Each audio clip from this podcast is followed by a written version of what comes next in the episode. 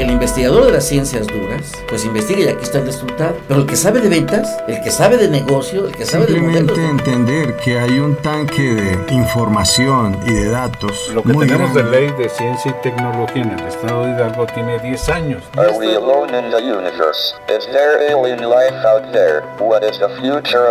La Universidad Autónoma del Estado de Hidalgo, generadora de conocimientos. Sinergia, el rostro tecnológico de la Universidad Autónoma del Estado de Hidalgo. Ciencia y tecnología, el punto convergente entre profesionales y sus ideas. Sinergia, con el doctor Roberto Morales Estrella. Pues muy buenos días, estimados escuchas nuevamente con ustedes en este su espacio de Sinergia, el rostro tecnológico de la Universidad Autónoma del Estado de Hidalgo. Y bueno, en esta ocasión está con nosotros nuestro gran amigo Emanuel Rosales Guerrero. él pues es socio de despacho de abogados, GMT Abogados, pero es un especialista en materia pues, jurídica y en materia de propiedad intelectual, tiene una visión de la tecnología muy profunda y yo creo que también un alto sentido crítico de las circunstancias que estamos viviendo pues toda la sociedad mexicana y todo el mundo entero con esto del COVID-19. Pues Emanuel, bienvenido a este tu espacio. Creo que va a no, espero que si bien es la primera vez, espero que en lo sucesivo podamos estar comunicados y que informando a nuestros radioescuchas pues de los doctos conocimientos que tú tienes respecto a la materia. Y bueno, pues iniciando, eh, pues eh, la otra ocasión, las veces que te he escuchado, pues eh, te notas que tienes un conocimiento profundo en la parte jurídica de lo que es la propiedad intelectual y el desarrollo tecnológico. Sobre todo ahorita que yo creo que la ley de, propiedad industrial y, pues dadas las circunstancias de la economía, que pues estamos en, descenso, estamos en caída, aunque pues se ha dicho por parte de las autoridades oficiales del presidente López Obrador que ya tocamos fondo, yo dudo que ya hayamos tocado fondo. El proceso recesivo todavía sigue, la pandemia no se va, persiste en estar aquí y además que pues venimos de una economía muy vulnerable, una economía que estaba pues eh, en, condiciones eh, muy, muy sui generis y, y, yo creo que pues habrá que tomarlo en cuenta ahorita precisamente de eso. Entonces coméntanos cómo ves tú el panorama y la importancia que tiene la tecnología y la propiedad intelectual pues en, en esta que se le llama nueva fase de la vida a nivel mundial, pero en específico de México, que se le llama la nueva normalidad. Yo digo que es una nueva realidad que pues, nos enfrenta a situaciones muy complicadas. El desempleo cada vez se incrementa, eh, nuestra competitividad internacional pues, en cuanto a productos no está muy bien, que digamos. ¿Y qué papel juega la propiedad intelectual y la propiedad industrial en nuestro país? Sí, muchas gracias, querido doctor Roberto Morales Estrella. Agradezco mucho la invitación a tu programa y a la Universidad Autónoma del Estado de Hidalgo, que lo único que he recibido de ella pues son oportunidades y el título, porque yo soy licenciado en Derecho por la Universidad Autónoma de Hidalgo, aunque después estudié en otras universidades, pues finalmente soy abogado, soy licenciado en Derecho por esta universidad. Y, bueno, pues sí, como mencionas, efectivamente estoy enfocado en, principalmente en temas de derecho constitucional y administrativo y tengo una vertiente muy importante en materia de análisis de empresas de tecnología y de propiedad industrial, normas oficiales mexicanas, denominaciones de origen, etcétera, etcétera. Y te agradezco mucho la deferencia y la invitación. Bueno, si vamos a hablar de, la propiedad industrial en México, yo creo que tenemos que, irnos por dos caminos. El primero de ellos es cuál es el proyecto que, tiene, que se tiene ¿Qué es lo que tenemos actualmente en materia de propiedad industrial? ¿Qué es lo que se tiene y hacia dónde se va? Eso es con independencia del tema pandémico. Y el otro tema, bueno, pues está asociado directamente con cómo se encuentra la propiedad industrial en este momento eh, en relación con, las cuestiones de estos tiempos pandémicos. Y, bueno, pues yo creo que me voy a referir primero al segundo tema, pues es, un tema algo es algo muy claro. Simple y sencillamente en este momento las cuestiones de propiedad industrial que se refieren principalmente al registro y a los litigios en materia de, patentes y marcas y a los registros de patentes y marcas, pues se encuentran totalmente suspendidos. Se encuentran totalmente suspendidos, se encuentran paralizados, totalmente paralizados, salvo los procedimientos de registro en línea. Es lo único que se puede sustanciar en este momento. Porque el Instituto Mexicano de la Propiedad Industrial que es un organismo descentralizado del gobierno federal que se encarga de los trámites de las patentes y las marcas, pues en este momento se encuentra funcionando eh, eh, de, la misma manera que, que está funcionando la mayoría de las dependencias de la Administración Pública Federal. Es decir, está funcionando solamente con trámites que pueden hacerse por Internet, que es el caso del registro Macario, que es el caso de aviso de una patente, el registro de alguna patente que ya esté avanzada, mientras que los demás procedimientos que son la impugnación de las marcas, la impugnación de las patentes, eh, las declaratorias de caducidad, eh, etcétera, etcétera, eh, son procedimientos que, pues se encuentran totalmente paralizados y no se sabe al día de hoy para cuándo. Y lo mismo ocurre con los juicios. Una vez que el Instituto Mexicano de la Propiedad Industrial dicta una resolución en la cual se concede un registro, se niega un registro, se declara la caducidad de una marca o, no se declara y, se estima que ya no hay derechos, eh, pues lo que sigue después es ir a un juicio ante el Tribunal Federal de Justicia Administrativa, que tiene una sala especializada en materia de propiedad intelectual, y materia regulatoria, así se llama. Y bueno, pues también ese tribunal está parado. Entonces digamos que, pues sí, sí es algo crítico porque en este momento la propiedad industrial se encuentra detenida a un 80%. ¿Y qué, qué, proyecto tenemos? Bueno, pues, ¿qué se tenía, qué, tenemos actualmente en materia de propiedad industrial y en materia del derecho de las tecnologías? Bueno, pues hay dos ordenamientos fundamentales. El primero de ellos, pues ya lo mencionamos, es la ley de la propiedad industrial. Y la otra, pues es la ley federal de metrología y normalización. La ley federal de metrología y normalización es la norma que se encarga principalmente del procedimiento para que se publiquen las normas oficiales mexicanas. ¿Y por qué son importantes eh, estas dos leyes? Bueno, pues la de propiedad, la de, la de propiedad industrial, pues porque podemos registrar cuando un científico, cuando una empresa, cuando, cuando un innovador, un inventor encuentra una nueva forma de hacer las cosas, pues eh, generalmente lo que se hace es patentarla, es patentarla cuando hay un modelo industrial original o se modifica uno ya existente para mejorarlo.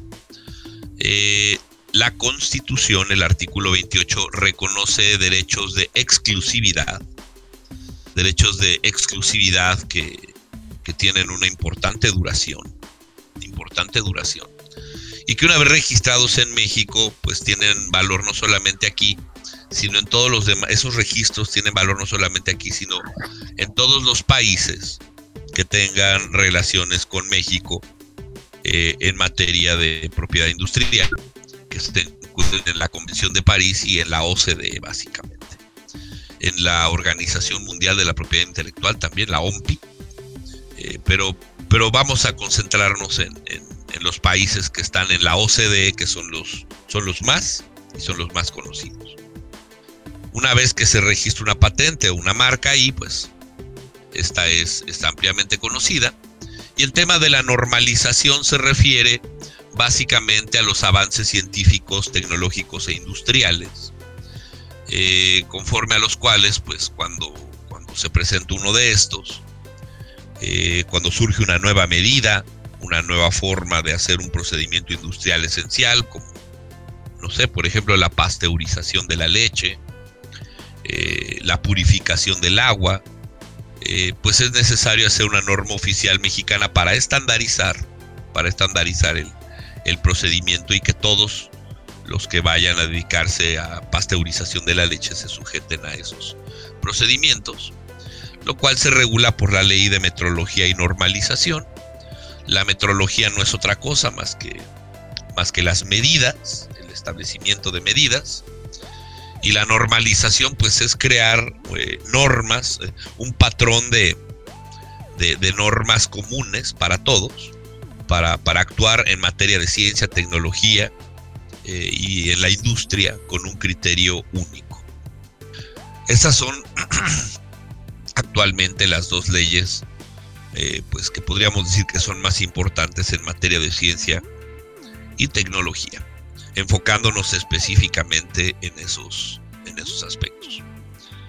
Estas leyes en la actualidad tienen un modelo muy viejo, tienen un modelo que ya, ya no resiste, ya no resiste, ya no resistía antes de la pandemia.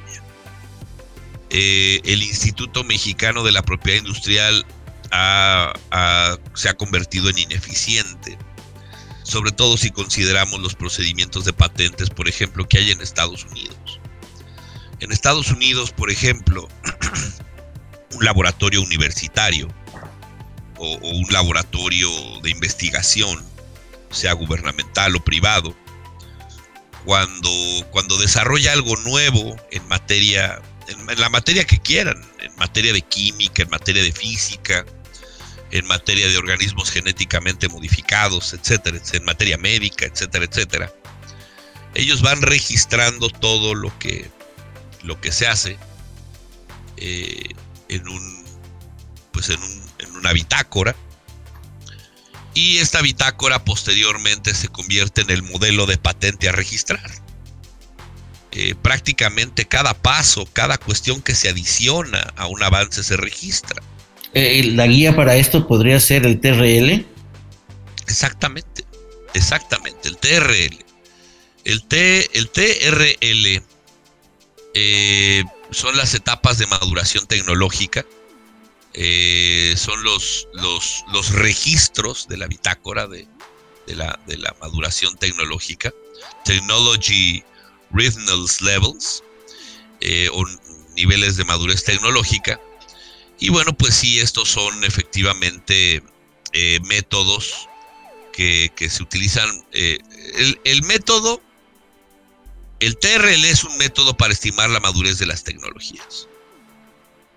Eh, pero esto es anterior y es muy similar. Eh, cuando, cuando se desarrolla un procedimiento, cuando se desarrolla un procedimiento nuevo o a un procedimiento se le hace una mejora, ese paso se patenta en Estados Unidos. Y, y una vez patentado ya es de conocimiento de todos, pero está protegido está protegido en cuanto a su autoría, en cuanto a su paternidad, eh, ya por la patente.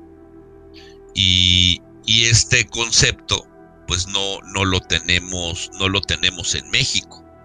Y la mayor, la mayoría de los países en el mundo tienen ya un, sistema de, patentes eh, que se basa en esto.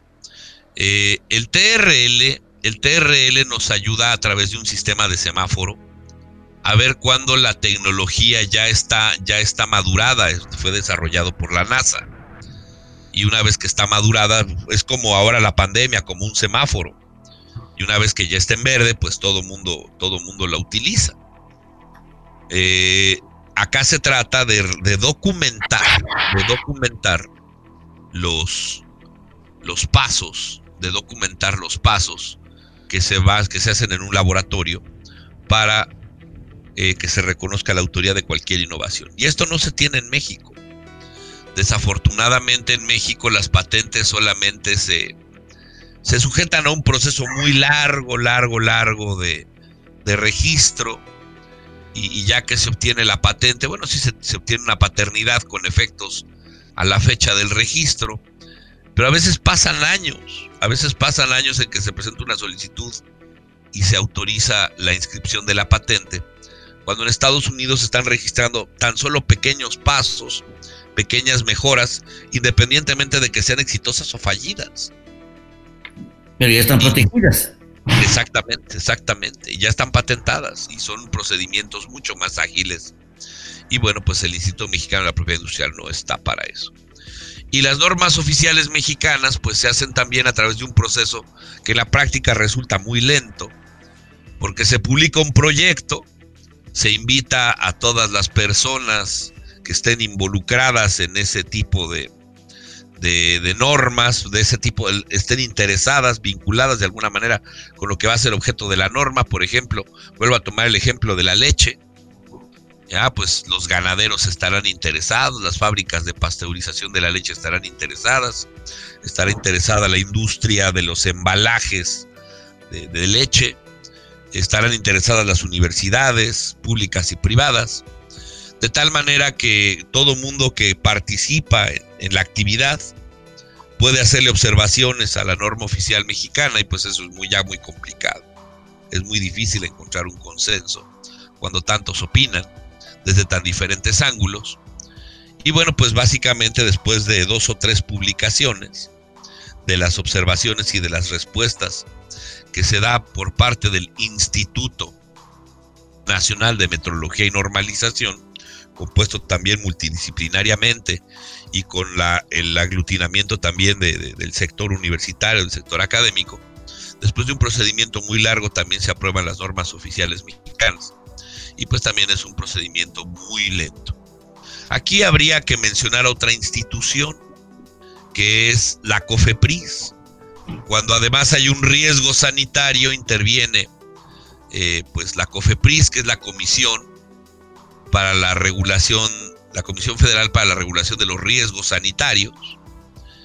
Y, y bueno, pues también esta es muy, muy lenta y en México, pues estamos atravesando actualmente en materia de ciencia y tecnología, eh, desde luego comercialización de la ciencia y comercialización de la tecnología, estamos atravesando por una etapa de ineficiencia.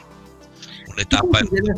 ¿Tú consideras, que la parte que mencionaste de la protección y de que es lento, pero qué, a qué le puedes atribuir que después de la reforma, más bien de la creación de la de la promulgación de la ley de propiedad industrial, que fue por los noventas, que sustituyó la ley de patentes eh, de inversiones patentes y marcas, eh, pues eh, de, a partir de ahí pues se detuvo la, la el, licencia, bueno, la protección por parte de mexicanos, el 95%, entre el 80 y el 95% de las solicitudes de patente y de protección en México son de extranjeros.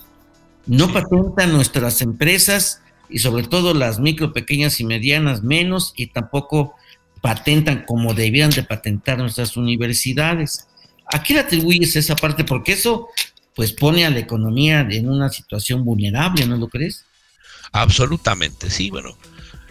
Pero efectivamente la, legislación, la legislación en, en, en materia de propiedad industrial es muy complicada, empezando porque pues la Convención de París en materia de patentes y marcas es, es del siglo XIX. Es una legislación muy antigua, nació a la par de la ley del, del sistema métrico, del sistema métrico decimal, en un tratado internacional que se suscribe en la ciudad francesa. Y en México hemos tenido pues modelos de leyes muy, muy, muy arcaicos. La ley de patentes y marcas eh, pues se encuentra la ley de aquella vieja ley de patentes y marcas, estaba inspirada en principios del porfiriato, imagínense. Después vino la ley de la propiedad industrial en los años 70 y la nueva ley de la propiedad industrial en los 90. Entonces estamos hablando de épocas en las cuales el ritmo de los avances tecnológicos y científicos no era tan vertiginoso como lo es en la actualidad. Pero además obedece a, a, intereses transnacionales. Eh, se, tiene, se tiene pensado, o sea, bueno, se ha estudiado por parte, por ejemplo, de Jaime Aboites, que, que la ley de propiedad industrial obedeció precisamente a la intervención de Estados Unidos en lo que se refiere a la, a la última ronda de Uruguay en 1994 eh, en 1964 para, para modificar y incluir los llamados TRIPS, que son los acuerdos sobre derechos de propiedad intelectual relacionados con el comercio. De ahí que por eso es de que aquellos que dominen la propiedad intelectual dominan los mercados y quien domina los mercados domina el mundo. Y ese fue el diseño, la base del diseño de la ley de propiedad industrial, que ahorita se ha venido parchando y francamente no es muy conveniente. Si bien es cierto, traía conceptos muy, muy eh, faltos de actualización la ley de, de inversiones, patentes y marcas, pero tenía una ventaja, antes las, lo que es eh, los animales y las plantas no se patentaban y hoy sí, y en eso la investigación pues de patente nos lleva de calle a Estados Unidos, definitivamente, ¿no? Entonces puede ser que ese esquema, porque obviamente a las grandes empresas transnacionales y a los países de donde provienen estas, los corporativos de estas empresas, les interesa tener el dominio de, las, de la propiedad intelectual de los principales desarrollos tecnológicos. Por eso es el, pues y, dada la, la, la, vorágine de los, del desarrollo tecnológico, quien predomina eh, en este desarrollo tecnológico a nivel mundial, pues son las empresas transnacionales. Y ese es el conflicto que hay entre los países. El conflicto entre Estados Unidos y China, los demás países, es un conflicto tecnológico y de propiedad intelectual. Y sí, sí, definitivamente. la, otra, controversia que hay es cómo es posible, ya está llevando a cabo este gran debate en el seno de la OMPI, cómo es posible que, o se está haciendo posible que un, una, inteligencia artificial, una unidad de inteligencia artificial, él pueda ser sujeto de, gestionar la protección de una creatividad, de una patente, ¿no?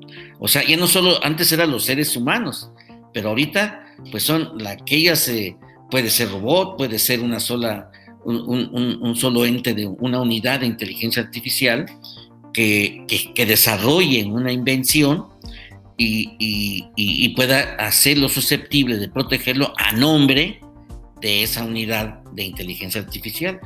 Y esto, por ejemplo, en México ni siquiera lo ventilamos, ¿eh? ni siquiera lo metemos no, no, definitivamente, ¿no? La ley, la ley de los noventas ya está muy rezagada. Los, los sistemas de registro de patentes y marcas han evolucionado. Y, ha habido muchos conflictos también a nivel internacional acerca de cuáles deben ser estos criterios. Eh, por ejemplo, como bien menciona, los países asiáticos no respetan el TRIPS. Ellos tienen sus propios sistemas de, de, patente y luego tratan de, introducirse en los mercados que son dominados por, por Estados Unidos y entran en competencia económica de esa forma. Tratan de desarrollar tecnología muy rápido, con procesos de, registro muy, muy ágiles, eh, privilegian incluso la, la, libertad, la libertad de, de, investigación, la libertad de desarrollo, y solamente hasta cierto punto donde hay un cambio sustancial se reconoce un cambio, mientras que en Estados Unidos no. Y bueno, yo lo que, yo lo que veo que en México que está ocurriendo, pues es, es que ese esquema efectivamente fue introducido con motivo del Tratado de Libre Comercio y con motivo de, la ronda Uruguay, efectivamente. Eh, pero pero se, ha, se ha detenido, ni siquiera para para los intereses del mercado norteamericano, eh, es, eficiente el sistema de México. Y en este momento, pues está siendo objeto de, análisis, tanto la ley de metrología y normalización como la ley de la propiedad industrial. Porque en la práctica lo que muchas veces ocurre con universidades, con centros de investigación, con laboratorios que desarrollan actividades, por ejemplo, para registrar un organismo genéticamente modificado, pues es ir a Estados Unidos a patentarlo. Sí, aquí no. No, y por ejemplo, la gran controversia de Estados Unidos y China en esta materia, uno de los ejemplos es la 5G.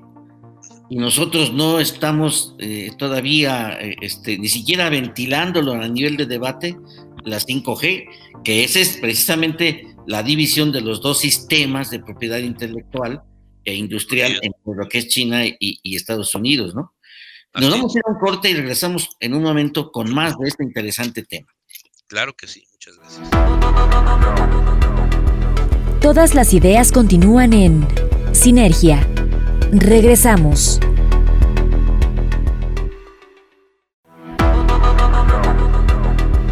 Todas las ideas continúan en Sinergia. Continuamos.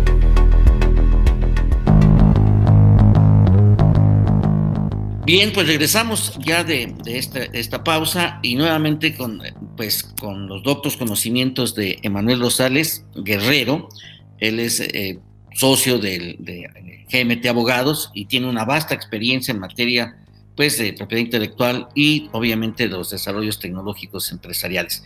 Continuemos pues en esta parte de controversia que hay entre las naciones y que en México, pues eh, eh, la controversia es que tenemos una gran vulnerabilidad tecnológica. Y yo creo que una de las debilidades que tenemos es que no hay una transferencia tecnológica ni de conocimientos hacia la, gran, la mayor estructura productiva de nuestro país, que son las micro, pequeñas y medianas empresas. Ellas están abandonadas o dejadas de la mano de la tecnología. Y, y yo creo que las normas tanto estas leyes que tú mencionas, como es lo de la de normalización y la de propiedad industrial, pues deben de, voltear hacia allá y darle un sentido social como se pretende a un modelo económico que tenga eh, esa caracterización de social, pues impulsar una tecnología propia, que es lo que están haciendo pues, muchas naciones latinoamericanas. Y en México no veo esa política, tal vez yo no la alcance a ver, ¿Tú qué opinas? No, excelente, es un, es un maravilloso, es un maravilloso punto de vista.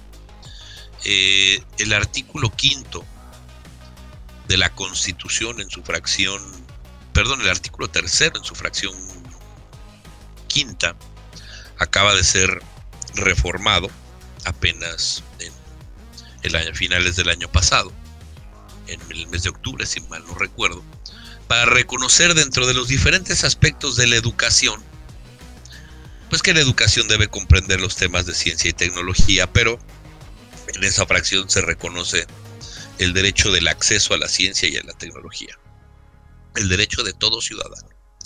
Un parche mal pegado, porque se encuentra en el capítulo de educación, pero el derecho es de grandes proporciones, no se limita a un tema educativo el, derecho de acceso a la ciencia y a la tecnología se refiere y guarda relación con el Pacto Internacional de los Derechos Económicos, Sociales y Culturales, que tiene, tiene un artículo que está precisamente dedicado eh, a, a, la ciencia y a la tecnología.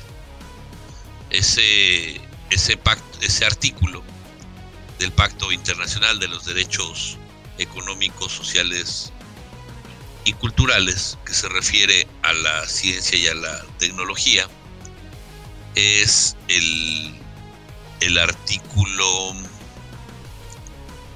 es, en este momento se los comento, lo estoy buscando en este momento para no, para no dar una información inexacta.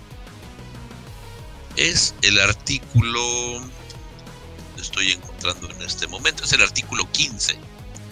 El artículo 15 obliga a los estados partes del Pacto Internacional de los Derechos Económicos, Sociales y Culturales a reconocer el derecho de toda persona pues, a varias cosas, a participar en la vida cultural, a gozar de los beneficios del proceso científico y sus aplicaciones, etcétera, etcétera, pero principalmente a garantizar el más inmediato acceso de todos los ciudadanos a los beneficios de la ciencia y a la tecnología.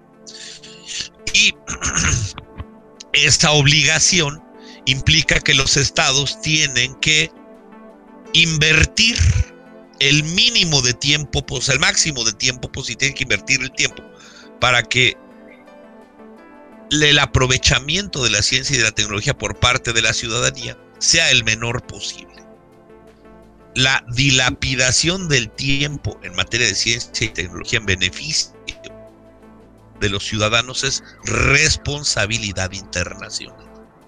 O sea, si, si una tecnología pudo entrar al mercado una semana antes y no entró, eso implica responsabilidad para el Estado.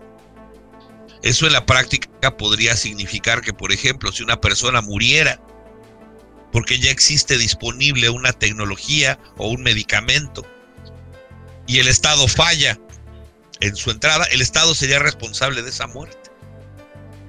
Algo muy interesante.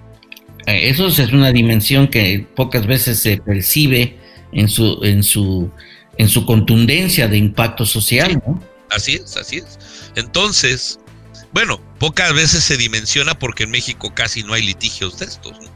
Desafortunadamente, la gran mayoría de las personas se preocupa cuando estudian derecho, se preocupan por estudiar el derecho penal y estudiar las pensiones, que son temas importantes. Pero, pero bueno, yo, yo tuve la oportunidad de trabajar en la Suprema, yo trabajé, yo trabajé en el Poder Judicial de la Federación durante 20 años, ocupé todos los cargos de la carrera judicial hasta el de magistrado de circuito, que es el segundo cargo más alto dentro de la jerarquía del Poder Judicial, y trabajé en la Suprema Corte de Justicia de la Nación 12 años. Y ahí pues tuve un panorama de todo el, de todo el mundo, de todo México y bueno, pues también del mundo en perspectiva. Y bueno, pues uno se da cuenta de que el 80% de los asuntos legales en México son precisamente estos temas, constitucionales y administrativos, y el 20% es todo lo demás. Y ahí va el penal, y la gran mayoría de los abogados estudian. Que, eso, es, eso es algo preocupante también, pero eso es otro tema para otra plática, ¿verdad? Claro. Eh, pero sí, sí, es eh, como, como, como mencionas, pues el hecho de que la legislación mexicana no, no pueda garantizar el derecho de acceso a la sociedad civil de la manera más pronta posible a los beneficios de la ciencia y la tecnología, pues, pues implica responsabilidad internacional. Y la responsabilidad internacional, pues, pues implica antes de llegar a ella que se haga una declaratoria de inconstitucionalidad en México, implica responsabilidad patrimonial de los servidores públicos, implica, implica muchas cosas y el sistema de derechos fundamentales pues es lo que está propiciando precisamente que estas, estos intereses se hagan evidentes, los intereses de grupos de poder, y, y, pues esta es la forma como los ciudadanos tienen para contrarrestar los, los intereses precisamente de, de las empresas, de los grandes consorcios internacionales. Eh, Eso hace falta, que se, hace falta que se aplique en México, urgentemente. Sí, sí, el problema es que hay muy poca gente que lo sabe, ¿no? que lo sabe hacer, que sabe darle efectividad a esos derechos. Eh, por ejemplo, una tecnología, una, eh, la transferencia tecnológica es un gran tema, pero, pero quiero tocar un tema específico, un tema específico. Por ejemplo, Uber, una aplicación que todo y la mención porque aquí ni siquiera tenemos Uber en Hidalgo. Eh, es una aplicación a través de la cual una persona que, quiere autoemplearse, dedicar su tiempo eh, a conducir su coche y prestar servicios de transporte privados a, digámoslo así, hasta cierto punto a un, universo muy restringido de personas, se da de alta en una aplicación.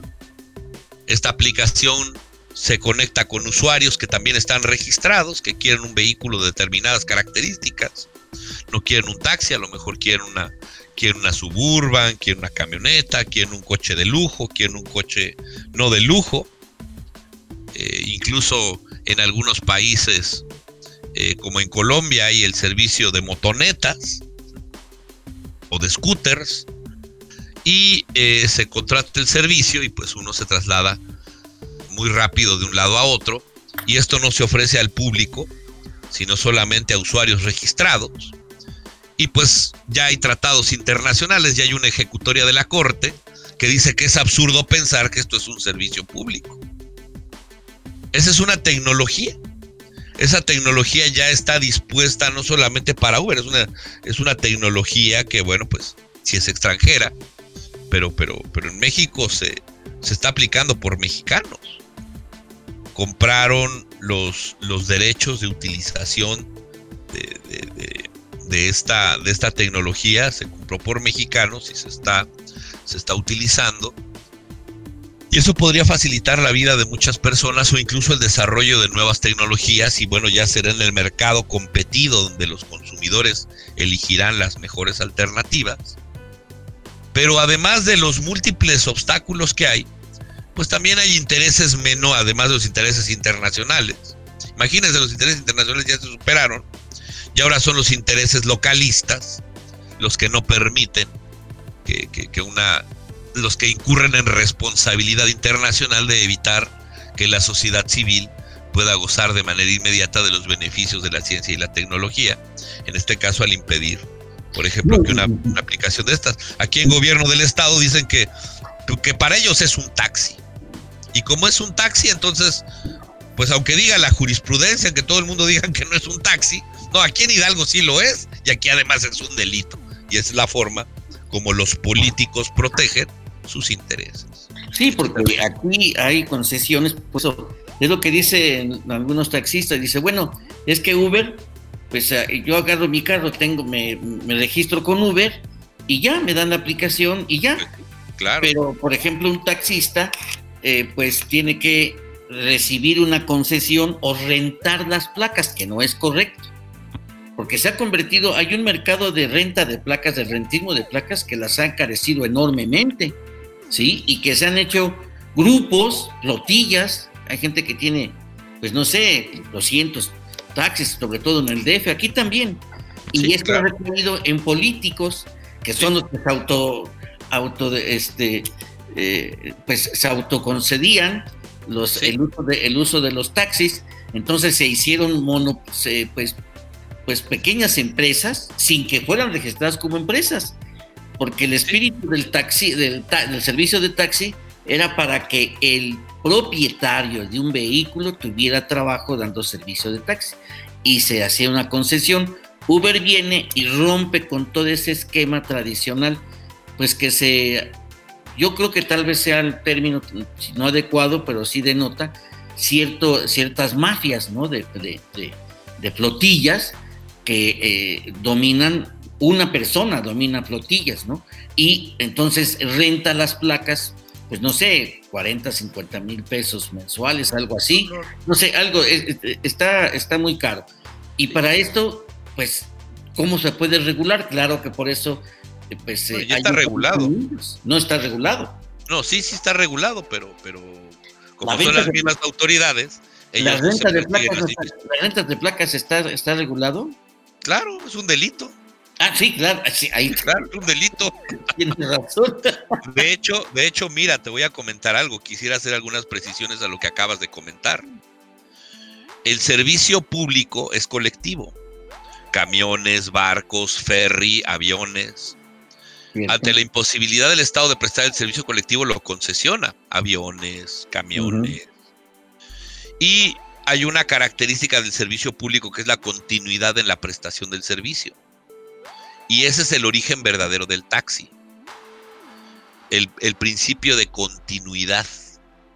Mm. Y ese principio de continuidad eh, está, está, descrito en los párrafos noveno y décimo, pero hay que interpretarlos, del, del artículo 28 de la Constitución.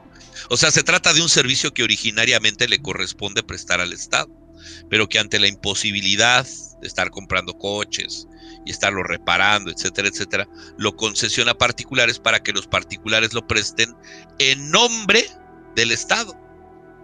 Y lo que dice la Constitución efectivamente es que es un servicio personal.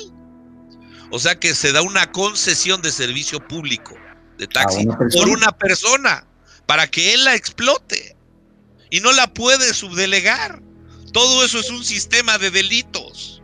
Si son delitos muy graves. Encadenado. Ah, pero como son los mismos, los del Estado, los que controlan todo eso, y la gente está hambrienta en un Estado empobrecido por muy malos políticos, pues esa es, la razón. O sea, ellos abusan de los choferes. Y bueno, ya es, vas a ser tu chofer. O sea, ya estamos, o sea, ya, ya pervertiste, ya desviaste, ya desvirtuaste el sistema de concesiones personales. ya tienes un montón de concesiones, quién sabe cómo le hiciste, porque eso es un delito, eso es ejercicio indebido del servicio público, pero bueno, ya tienes miles. Y todavía, todavía por taxi, todavía las subdelegas, ¿no? O sea, todavía tienes personal, tienes trabajadores. Ah, caray. Sin prestaciones Trabajadores. Pues entonces inscríbelos en el seguro social, págale su aguinaldo, sus vacaciones, todo lo que dice la ley. Pero ¿qué pasa? Pues no va a pasar nada porque son los mismos políticos, las mismas personas que están en el Estado, las que no actúan en contra de sí mismos.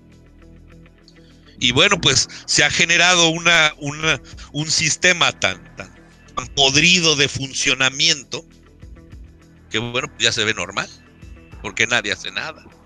Es cierto. Sí, es terrible, es terrible, terrible. Lo y el servicio del taxi, y el servicio del taxi además es diferente del otro, del, del de Uber.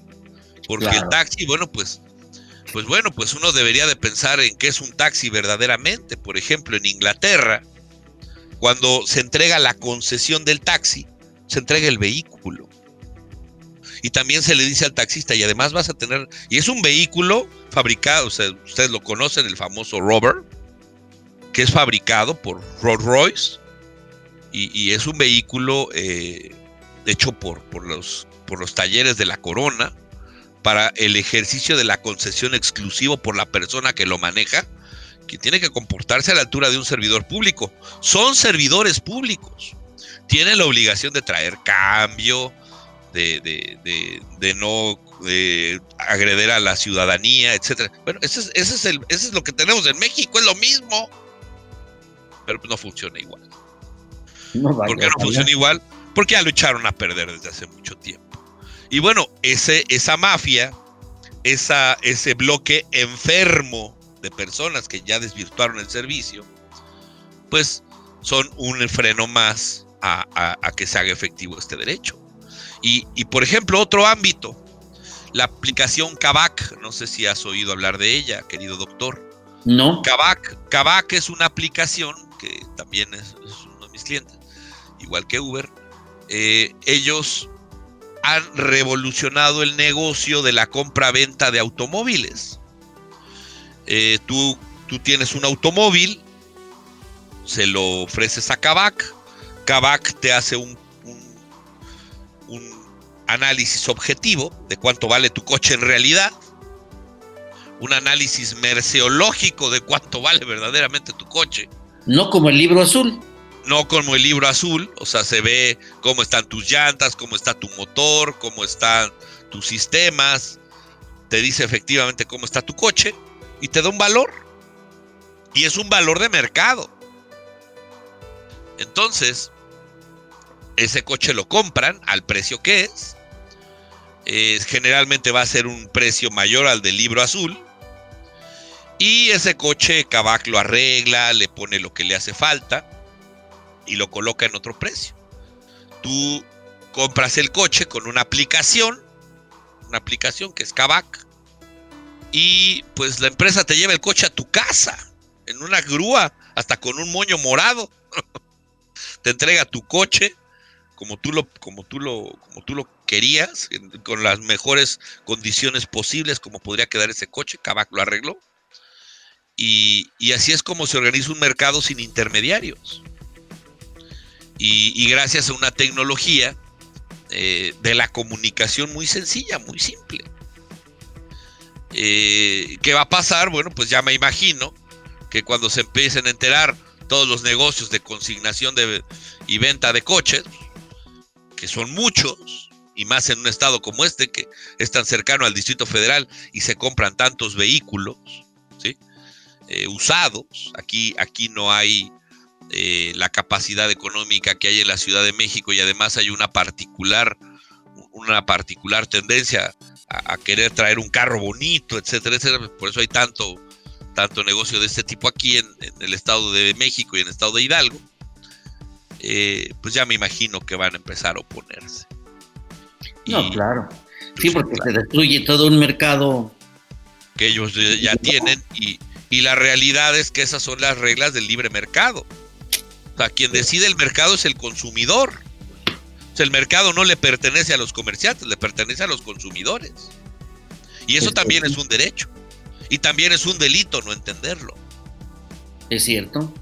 Sí, utilizaste el término de la merceología, que es muy poco común para distinguir el comportamiento de los mercados, más bien de la transacción del propio mercado. Así y que, es. Y que es poco, poco conocido. Eh, ¿Sí? tiene más connotación jurídica que una connotación práctica. Aduanera incluso. Incluso. El valor de la mercancía en aduanas. Más, mejor dicho, tiene una mayor aplicación en las transacciones internacionales que en, en el mercado interior. Exactamente, exactamente. ¿Tú crees que con, de alguna manera la propiedad intelectual, industrial y, el conocimiento, tener una cultura tecnológica, que hubiera, una política eh, con un sentido social del desarrollo tecnológico, pudiera coadyuvar a impulsar el crecimiento y, el bienestar social que, tanto se anhela y se necesita en el país? No, bueno, por supuesto. Decía Carl Sagan famoso libro El mundo y sus demonios, ¿no? Vivimos en un mundo inmerso de ciencia y tecnología y, la gente no sabe lo que es la ciencia y la tecnología y, no aprovechamos sus beneficios. Tenemos que conocer lo que es la ciencia y la tecnología y cómo nos beneficia, cómo nos empodera, cómo nos puede hacer crecer como ciudadanos. Como sociedad. Y como sociedad, claro. En lo individual y en lo colectivo. Eh, por ejemplo, la utilización del concepto de merciología, que, lo acabas de, afinar muy bien, y es algo a lo que, a lo que en algún momento trataba de llevar las cosas, pues es muy importante, porque las cosas tienen un valor absoluto. No depende necesariamente de las reglas de la oferta y la demanda. Las cosas tienen un valor absoluto. Eh, y tiene un valor que guarda relación eh, no es lo mismo ver cuánto está dispuesto a pagar la gente en los mercados por un producto, a cuánto vale en realidad desde que es materia prima, desde que es el primer estado de la materia que se saca de, la tierra. Pensemos bien esto, o sea, el plástico pues es petróleo, eh, los, papeles son árboles, eh, muchas veces la piel son animales, muchas fibras textiles son plantas, ¿no? El valor que tienen desde que salen de la tierra hasta que tienen un proceso de transformación, hasta que se colocan en un mercado e incluso con cierta calidad. Eh, ¿Cuál es su verdadero valor? No, no atender a cuánto está dispuesta a pagar la gente, sino cuánto vale realmente. A lo mejor cuando no es un producto de primera mano, es válido ese mercado, pero cuando ya no es un producto de primera mano, vale mucho la pena acudir a ese otro concepto para determinar el valor verdadero de las cosas. Y, ese es un concepto internacional y es un concepto que además está en el imaginario colectivo desde hace mucho tiempo. Ahora, a ese valor se le agrega hoy precisamente la capacidad de la reutilización del propio material de una u otra forma, no solo en el reciclamiento, sino en no generar desperdicio un aprovechamiento integral. Y eso es en lo que se basa la economía circular, que es un valor, de sustentabilidad. Sí, sí, sí, sí, sí, sí. Bueno, de hecho. No se ha considerado todavía. Así es, así es. Y también esto da lugar a otro tipo de, de situaciones como las economías colectivas, como las economías eh, colaborativas, economías colaborativas, que es precisamente los conceptos de Uber, de Airbnb. Eh, hay una reflexión muy interesante del, del, que creó, de la persona que crea la aplicación de Airbnb. Dice, a ver, ¿cuántos taladros, cuánto, cuesta un taladro? Un taladro para hacer un hoyo. ¿Cuántas veces puede utilizarse un taladro? Para hacer un hoyo en la pared. ¿Cuántas personas que no se dedican a la construcción compran un taladro para hacer un hoyo en la pared? Y, finalmente a lo que le importa a muchas personas es el hoyo en la pared y no el taladro, ¿no? Es cierto. Entonces, ¿por qué no, por qué no usar, por qué no usar ese, ese, ese taladro de, de manera útil por cuántas personas pudiera pues, ser necesario? Y entonces, pues, pues el taladro tendrá, tendrá una, una, una utilidad objetiva, se, producirá menos desperdicio, se producirá menos basura, no habrá taladros nuevos que no se utilicen y, eso podría reducir mucho el costo de las cosas. Eh, desde esa perspectiva funcionan las economías circulares, pero también las economías colaborativas. Imaginemos una noche a las ya la madrugada, cuántas veces no nos pasa, querido doctor, que tenemos que entregar un trabajo y, resulta que nuestra impresora se, nos atasca, falla, ¿no? Esa, esa impresora se atasca, falla, y entonces, ¿qué vamos a hacer? Eh, pues en principio no podríamos hacer nada, pero gracias a las economías colaborativas, ¿qué pasa? Si muy si hubiera una persona a esas horas que estuviera dispuesta a imprimirnos nuestro trabajo. Nos cobraría más. Y que a lo mejor nos cobraría más, pero, pero es, lo necesitamos. Y además, a esas horas, ese día, esas horas. ¿Y qué pasa si está muy cerca de nuestra casa, además? Sería una solución, un problema. No, no saber que, no saber en dónde está, pues es como si no existiera. Pero pensemos que hubiera una aplicación en un teléfono celular que nos dijera esto. No, bueno, pues te soluciona la vida. ¿Estamos de acuerdo? Totalmente. Al escucharte en todo este esquema, me, lleva a una reflexión, igual estoy equivocado, que la cultura, yo pensaba que la cultura tecnológica eran dos ámbitos, ¿ok? La parte científica, la parte tecnológica, la parte de aplicación, que tenga efectos positivos, eso es lo de las tecnologías entrañables, pero falta un elemento fundamental, el elemento jurídico. Ah, claro, El elemento jurídico viene precisamente a ubicar a la tecnología en su dimensión social exacta, de que no sea dañina ni al medio ambiente ni al ser humano. Así es, así es. Las reglas de las, leyes de, de, este de este creador de la robótica de Newton y, que, y que era, era importante considerar precisamente que la tecnología debe estar al servicio del ser humano y no, no viceversa. Porque si no, estamos abonando a, hacia un horizonte de una sociedad distópica. Claro, claro, de hecho es un concepto de moda, ¿no? La distopía. Sí.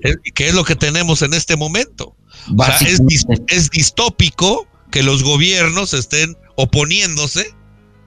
Es absurdo o sea, si el gobierno está para ayudar a la sociedad civil, es absurdo que se opongan a esto. Exactamente. Es, es, enfermo, es una locura. Pero fundamentalmente. Un gobierno poniéndose a, que, a gente una aplicación, bueno, pues, bueno, pues de qué se trata, ¿no? O sea, es distópico, efectivamente. Pero esto, esto obedece precisamente a favorecer a grupos de interés. Exactamente. Entra el elemento político. Sí, sí. No, bueno, el politiquero. El politiquero. Porque, la política implica utilizar los recursos del Estado en favor de la sociedad civil. Y eso es utilizarlos en beneficio propio. Otra cuestión, las autoridades no pueden hacer nada que la ley no diga. Y la ley dice que en estos casos tienes que hacerlo, los tratados y la constitución dicen que tienes que hacer todo lo posible para que la tecnología entre lo más pronto posible. Sí, sí, claro. Perdón, perdón, la tecnología ya entró en México en 2016, en 2006. Llevas 14 años de atraso. Es cierto. Como Estado. O sea, eres, eres, eres un Estado que está reprimiendo e imponiendo barreras al desarrollo tecnológico. o sea, estás actuando contra la sociedad civil. O sea, eres un Estado represor. Eres la peor versión del Estado. Es ahí donde se requiere una política nacional y estatal que vea a la tecnología como un elemento más de coadyuvar al bienestar social. Yo creo que eh, eh, aquí se abre la, posibilidad de otra plática en relación a los, amparos que hay sobre la cuestión eléctrica, que es algo, algo, muy, muy interesante y que tiene el fondo es tecnológico y el fondo es mercado. Sí, efectivamente. Y, eso hay que verlo desde esa perspectiva.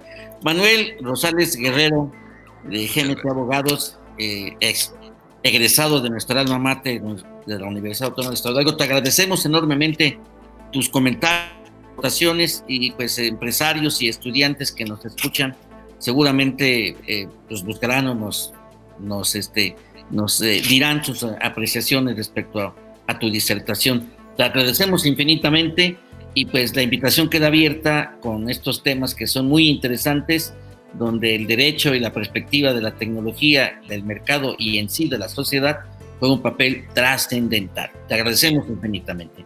Y bueno, pues, este, pues agradecemos a, en los controles a Betty Barrón, a nuestro, a nuestro productor Daniel García, a nuestra directora de radio Claudia Noemí Muñoz Arabia y a todos y cada uno de ustedes, estimados radioescuchas, que nos abren las puertas y los oídos para que pues les demos temas de interés en los que ustedes formen su criterio.